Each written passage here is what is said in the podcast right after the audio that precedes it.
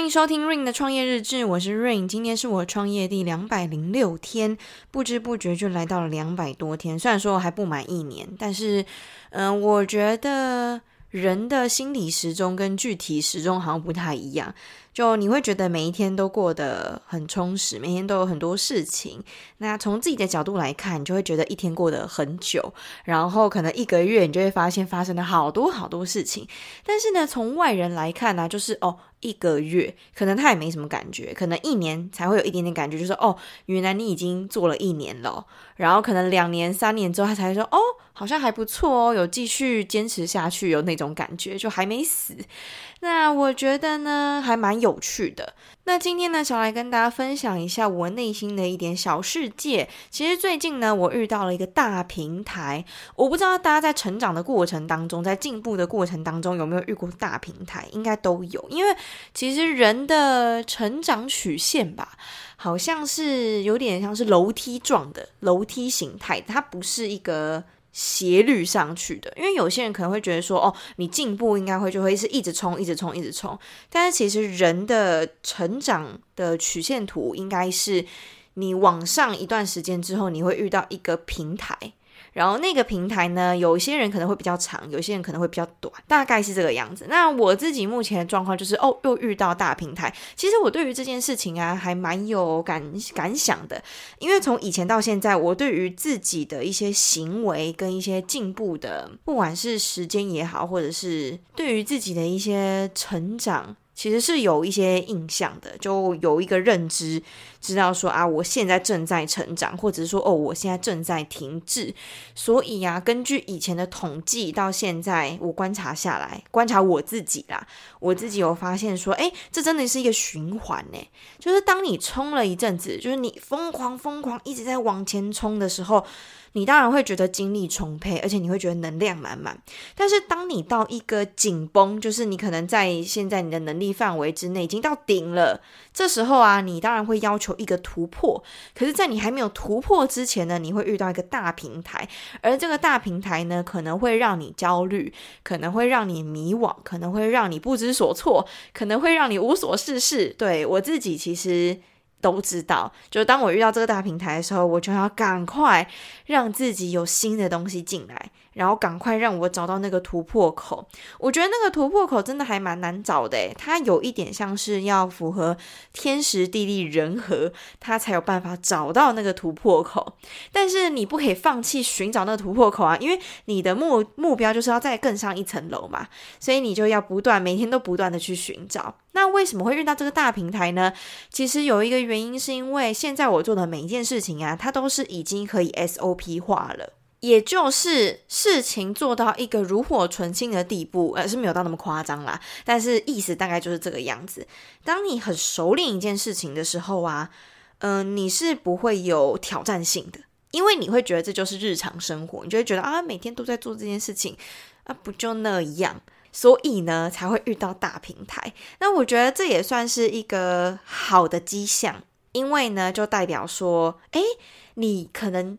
前几个月以前，你觉得这件事情超级难，你觉得每一天要做这件事情真的是压力太大了，真的太焦虑了，而且自己可能都做不过别人的那种感觉，你会被这种心有余而力不足的感觉压垮。呃，不一定会压垮，但是就是会被压制住。那那时候啊，当然就会挣扎嘛。那你会想要把这件事情做到，你觉得可以不费吹灰之力就可以信手拈来的感觉。那遇到这个大平台之前呢，一定就是要经历过这个样子的一个状态，也就是你会一直往前冲，一直往前冲。那我觉得卖油翁这个故事真的很好，因为它让你知道说，你如果一直在重复一件事情啊，你到最后真的就是闭着眼都能做。那一旦所有的一切都可以 SOP 化之后呢，你就会觉得很无聊。对，因为我自己的个性啊，是属于那种我很怕无聊的人，我非常怕，而且无聊啊，反而会带给我更大的焦虑感。如果我很忙啊，我反而不会觉得很焦虑哦，我反而会觉得哇，好冲哦，每一天都这么多事情。虽然说可能很忙很累，可是那个心灵是富足的，心灵是会告诉自己说啊，我每天都成长这么多，真是太好了那种感觉。因为每天都是一个交卷的一个过程。那如果你每天交出来的卷大概都是处在一个哦，每天都差不多这个差不多这个分数的时候，你当然就会觉得，所以我没有进步吗？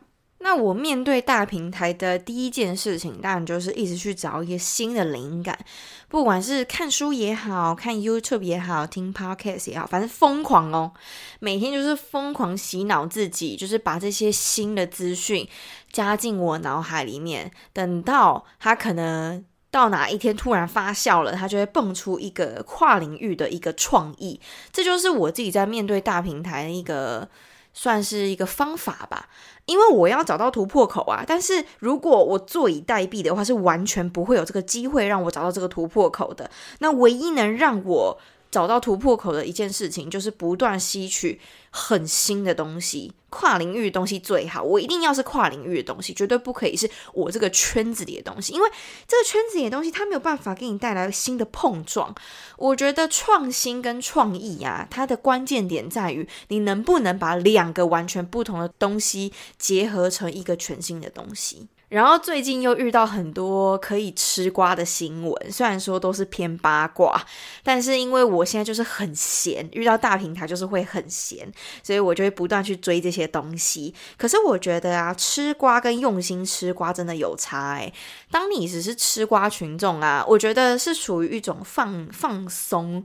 跟一个耍废的一个过程，但如果你的心态是用心吃瓜的话，你是可以学到非常多东西的。那我非常明显呢是后者，我每一次只要我想要吃瓜，我决决定我要吃瓜的那个当下，我就会用心吃瓜。所以在吃瓜的这个过程，当然就会学到非常多新的东西。我就拿最新这件王思佳假包这件事情来讲好了。我当然没有办法直接判定它到底是不是假包，只是很多人都说疑似假包，对不对？好，那这件事情呢，其实我之前有跟大家分享过，我之前是有做过二手精品拍的，所以在这件事情上面呢，我就更有兴趣。比起其他吃瓜的题材，对于这件事情我就会更容易、更想要去挖掘。那在这件事情上面呢，我们大家就可以观察到说，第一点。公众人物面对这些公关危机，他怎么去处理的？你会为这个公关危机处理打几分呢？这是第一个我们可以去观察的现象。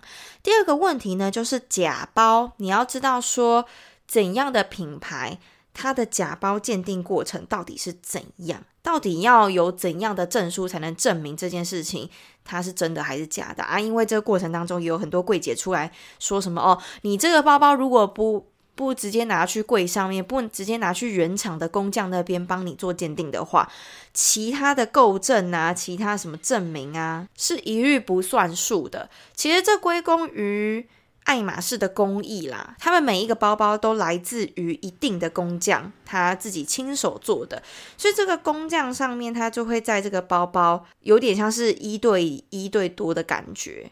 它不会像是工厂批量生产，它是每一个工匠亲手去缝制、去定做的。所以啊，要判断这个包到底是不是真的，一定是要拿去他们原厂的工匠那边，他亲眼看过之后，他才能确保你这个包是真的。那其他的什么二手鉴定家啊，还是反正就是各种专业的都不算数的。那其他包包呢，可能就会比较算算数一点，因为他们就是比较。批量生产，然后算是工厂大量生产这样子，对啦，而不是工匠去弄的，就还好，不太会有这个问题。再加上现在的包包啊，真的做工非常的很多都很烂，就越来越烂的。你要拿十几年前的包跟现在的包工艺比一比，你就可以知道说，真的差太多了。所以很多人去挞伐说假包都可以做到这么真的。那其实，在这方面，我们可以偶尔探讨一下，说，那为什么真包不再更强一点？就你们收了这么多钱呐、啊，你们赚的消费者这么多钱，割了这么多韭菜啊，你就用心做嘛，对不对？不要这么让人容易仿啊，对不对？但我觉得这也是一个问题呀、啊。那这个问题在时尚领域，大家也是心知肚明啊。很多品牌它就是为了钱，其他的他都不在乎了，反正客人就是会买单。反正你只要 logo 一打上去，大家就是会消费，所以在这件事情上面，他们就是越做越烂，就是没有人监督，就是这个样子的，好烦哦。反正我对于这件事情呢，我也是非常感冒的。我觉得比起假包，假包是一定会仿的啦，一定会有很多人大量去制作。其实说真的啦，品牌也是眼不见为净。为什么眼不见为净呢？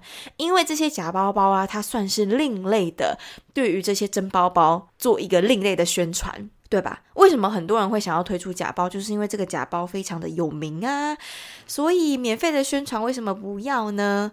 那他们如果真的想要打击这些假包的话，他们大可可以打击，对吧？他们钱这么多，但为什么不打击呢？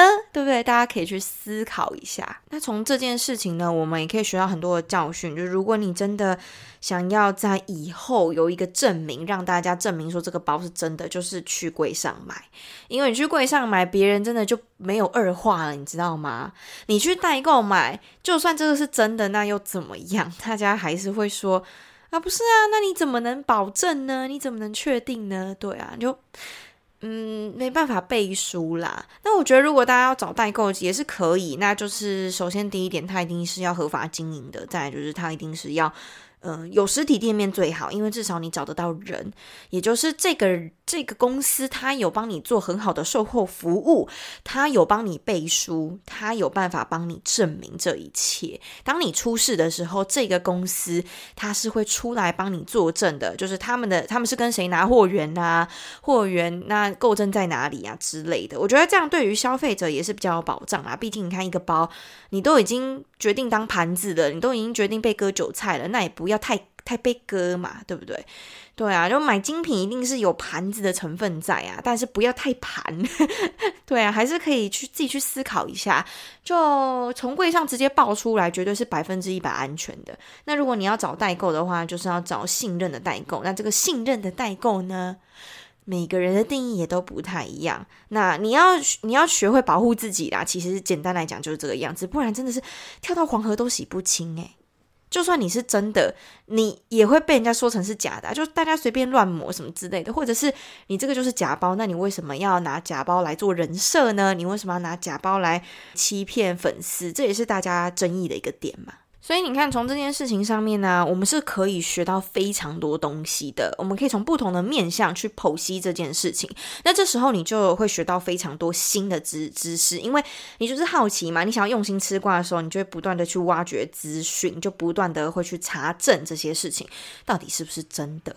那延续王思佳事件还有流氓事件嘛？那流氓事件呢，这件事情也是告诉大家说，真的待人要真诚。然后不要去欺骗，不要去不尊重，不要去滥用自己的职权嘛，或者是大头症之类的。反正先面对自己啦。我觉得这件事情呢，也是提醒大家。虽然说，我觉得这件事情其实蛮荒谬，就是很多人出来挞伐他说爱迟到这件事情，我真的就不相信那些说爱爱迟到的人，他从来不迟到。因为现在的人有一个文明病，也是爱迟到。我觉得六七成的人应该都有这个问题，真的，真的是那些人真的不爱迟到吗？我真的打一个问号，超级超级大的问号诶。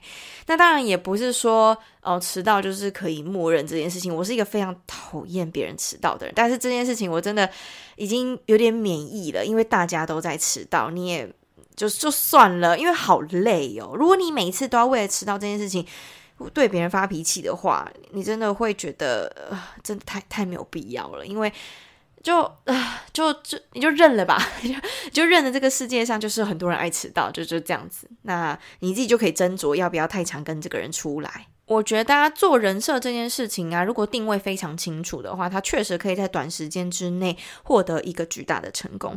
但是呢，这件事情就是有双面刃，你要高获利，你就是得承担高风险。再加上，如果这个人设跟你本人这个真实的样子有落差的话，哇，那你真的必须要承担这个非常高的风险。所以啊，嗯，我觉得首先第一点吧，真的就是要先面对自己，你要先认清自己，你到底是一个怎样的人，然后再去做一个符合你真实这个人的人设，这样子的话才不会翻车。真的，我觉得。归根究底啊，无论是明星、公众人物、网红、KOL，还是谁都好，还是平凡人也都好，真的，我觉得最重要一点就是面对自己。面对自己其实非常困难哦。大家可能会觉得说有自信才是最困难的，其实有自信并不是最困难的，最困难的是面对自己的勇气。因为你要先面对自己的不好啊，你才有办法去修正嘛。对啊，那你才会知道说你做的每一件事情到底是 for 什么，才不会说你做。做事情都不知道自己在为什么而做，因为你都不知道自己是谁，这样其实就有点矛盾啦。啊，到时候别人来打脸你啊，你也不太好反驳。所以，嗯，我觉得这两件事情有一个共通点，就是你不要让自己无力回天。那做这个人设啊，很多事情，你现在现在放在网络上面，事情是有历史的，大家都是可以翻出来讲的。那嗯，真的啦，我觉得人当然没有完美的，但是不要做到处处都是破绽，这样的话到时候会比较难收拾一点。好了，那讲了这两个八卦呢，其实也是在告诉自己。就是要时时刻刻警惕自己的言行举止，因为啊，你在网络上面做的一切行为，它都有办法在日后，可能五年后、十年后再被翻出来，所以啊。不要去欺骗，然后保持真诚，这是最最最最重要的。好了，总而言之，我也是希望赶快找到那个再突破的那个窗口。现在就是还在迷茫期，所以最近有一点小焦虑。那最近也会觉得有一点疲乏，真的很疲乏哎，就也没干嘛，但是就是很累。我觉得心累啊，真的会拖累你的身体。那我最近就是尽量的去看一些，像我最近就是。到处会想要去看展览啊，或者是想要重拾一些以前的一些兴趣，像是跳舞啊，或者是唱歌啊之类的。反正有事没事就会做这些事情，让自己赶快可以找回那个能量。有能量真的很重要诶，你们自己有没有发现，就是当你们在工作很累的时候，你们最需要的真的就是能量。对，所以我现在就是一个找寻能量的一个过程，分享给大家。其实每个人都是一样的啦，一定会有遇到瓶颈啊，遇到焦虑啊，遇到不知所措啊。的一些阶段，那你要怎么挺过去这个阶段？这就是每个人必经的一个过程。好，那今天的分享就到这边啦，下期见，拜拜。